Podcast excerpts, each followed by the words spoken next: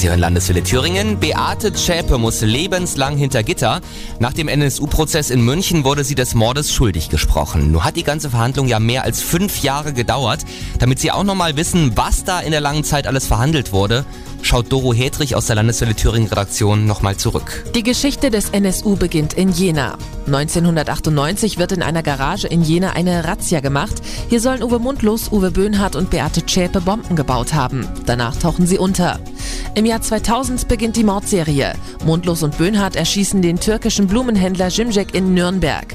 Kurz vor Weihnachten deponieren sie eine Christstollendose mit einem eingebauten Sprengsatz in einem Lebensmittelgeschäft einer iranischen Familie in Köln.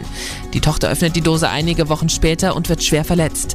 Es folgen Morde über Morde. 2001 wird ein Türke in Nürnberg erschossen, 2004 ein Gemüsehändler in München, in Rostock ein Imbissverkäufer, alle mit ausländischen Wurzeln.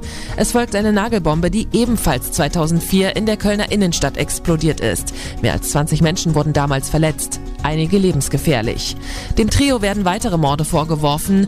Einer der bekanntesten ist der Mord an der Heilbronner Polizistin Michelle Kiesewetter. 2011 dann sollen die drei eine Sparkasse in Eisenach überfallen haben. Böhnhardt und Mundlos verstecken sich in einem Wohnmobil und erschießen sich den Ermittlern zufolge selbst. Beate Zschäpe zündet daraufhin ihre Wohnung in Zwickau an und stellt sich der Polizei in Jena. Und dafür gab es jetzt für die Hauptangeklagte Beate Zschäpe die Höchststrafe. Sie muss lebenslang in den Knast, wobei die Verteidigung schon Revision angekündigt hat. Dankeschön, Doro.